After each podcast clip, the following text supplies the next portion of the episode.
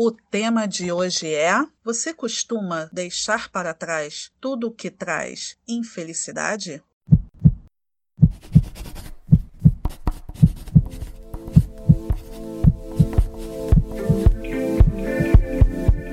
Reparou que nessa pergunta eu pronuncio a palavra traz duas vezes? Porém, cada uma delas tem um sentido próprio. Traz com Z e traz com S e acento agudo no A possuem o mesmo som, uma ótima oportunidade para confundir a sua cabeça.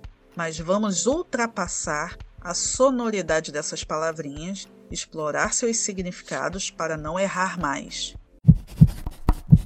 Traz com Z é flexão do verbo trazer, um verbo que possui 18 acepções ou significados no dicionário Aulete Digital. Ouça os exemplos. Ele traz café para mim todas as manhãs. Ele oferece café para mim. Você traz paz a este ambiente. Você causa, gera paz.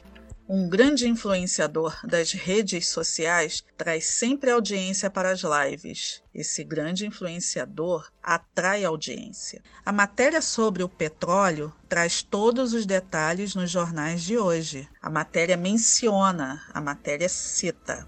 Minha mãe traz o meu filho da escola. Minha mãe conduz o meu filho da escola. Perceba que em todos os exemplos a palavra traz indica uma ação. E agora vamos falar sobre traz com S e acento agudo no A. Traz é uma palavra que indica lugar, posição posterior e geralmente é acompanhada pela preposição por. Quem está por trás da batida perfeita? Sou eu, Dalva Correia. E ainda é usada com a preposição para. Não olhe para trás, siga a sua vida. Agora preste atenção. Também há o caso de atrás, que é a junção da preposição a com trás, com S. A e trás são juntinhas, nada de separação, ok? Não corra atrás de mim. Na escrita, a troca dessas palavras é extremamente comum, então vale lembrar do sentido de cada uma delas na hora de escrever e usar a forma correta. Com Z de zebra é flexão verbal, com S de sol é posição ou lugar. Vamos retomar a pergunta que iniciou este episódio? Você costuma deixar para trás, ou seja, em uma determinada posição, tudo que traz infelicidade, quer dizer, tudo que causa infelicidade, eu espero de coração que sim.